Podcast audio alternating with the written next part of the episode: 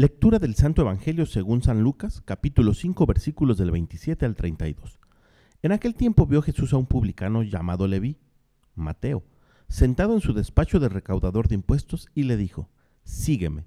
Él, dejándolo todo, se levantó y lo siguió. Leví ofreció en su casa un gran banquete en honor de Jesús, y estaban a la mesa con ellos un gran número de publicanos y otras personas. Los fariseos y los escribas criticaban por eso a los discípulos diciéndoles, ¿Por qué comen y beben con publicanos y pecadores? Jesús les respondió, No son los sanos los que necesitan al médico, sino los enfermos. No he venido a llamar a los justos, sino a los pecadores para que se conviertan. Palabra del Señor. ¿Cuántas veces en nuestra vida nos hemos sentido indignos de merecer el amor de Dios?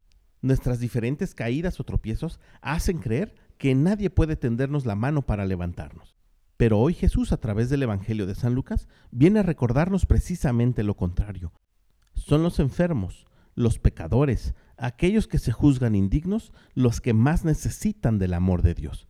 Jesús no vino a rescatar ni a salvar a los santos, sino a los pecadores. Así que hoy te tengo una buena nueva. Si tú te juzgas pecador, regocíjate, porque Jesús vino a rescatarte a ti. Solo necesitamos poner en Él nuestras penas y pedirle al Espíritu Santo que nos dé la fuerza para dejar aquello que nos arrastra hacia el pecado. Y de manera especial en esta cuaresma, pidámosle al Espíritu Santo que nos conceda la gracia de no ser nosotros los que señalamos, de no ser nosotros los que juzgamos a los demás. Todos tenemos un médico y ese médico se llama Jesús. Que tengas un gran día y que Dios te bendiga.